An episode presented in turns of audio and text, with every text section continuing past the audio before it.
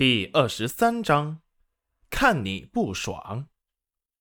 那肉明明是他自己赚钱买的，愚蠢的村民们被表面迷昏了眼。我中午吃了什么？你知道？也只能说明你来过我的家，也不足以证明你就是我打的。你看他承认了，快赔钱，不然就去见官。好啊，那就去见官啊。齐云冉是有恃无恐，小景轩有些害怕的拉了拉他的手。齐云冉回头，眼眸轻眨，别怕。听齐云冉说要见官，裴小丫也立即慌了。这时听到要见官，黄彩彩也忍不住了。跳出来指责黄小丫：“黄小丫，你不要脸！明明你和我打赌，说谁赢了，裴大哥就归谁，是你自己同意的。现在你又来这里诬赖戚云染，哼！我真是看不起你！什么？是你打伤我家小丫？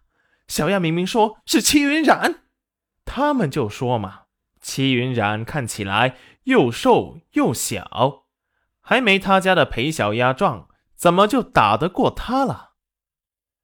听裴小丫说的有鼻子有眼的，才相信了几分。现在一听事情的经过，立即对裴小丫印象不好了。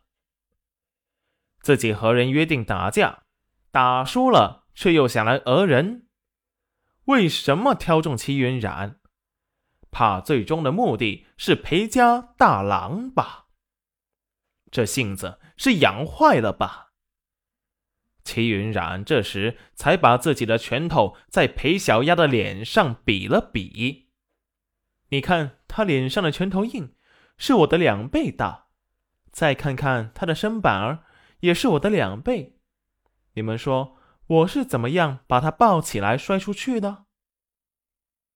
看着齐云冉那从容不迫、胸有沟壑的模样。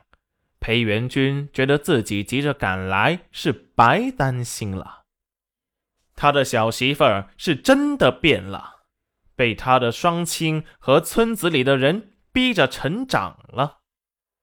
对呀，齐云冉那身板儿还真是如他所说，还有裴小丫脸上的拳头印和他对不上，但是和黄彩彩的拳头就相差无几。这时。村民相信戚云染没有打人了，裴小丫羞愧的满脸通红，无脸见人的低着头。刘全芳见赖不上戚云染，心头闪过暴躁，看着黄彩彩的目光有些复杂，想要打一顿，又怕不是他的对手。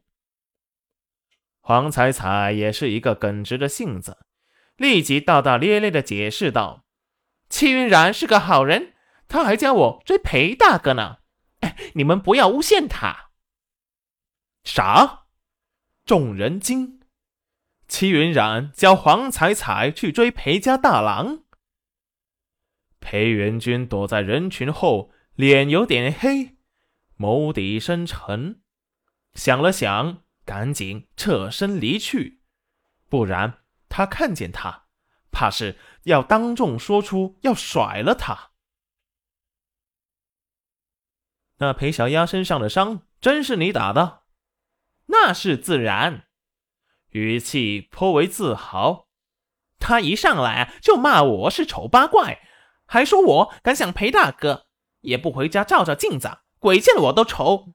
我这不是气不过吗？我娘一向教我要以理服人。所以我就提出我们单挑，只要打赢了我，裴大哥我就让给他。他答应了，我才动的手。裴小丫也快气哭了。那你也不应该把我抱起来就摔呀！好歹我们还是一个村儿一起长大的，你就下这么重的手，你还一拳打在我的脸上，那不是你嘴欠吗？谁叫你一上来就叫我丑八怪？那你打了我，还让我自己承认我是丑八怪？你是不是嫉妒我生的比你好看，故意想要毁我容，好让裴大哥看不上我？黄彩彩立即反驳：“才不是，我就是看你那张故作柔弱的脸不爽。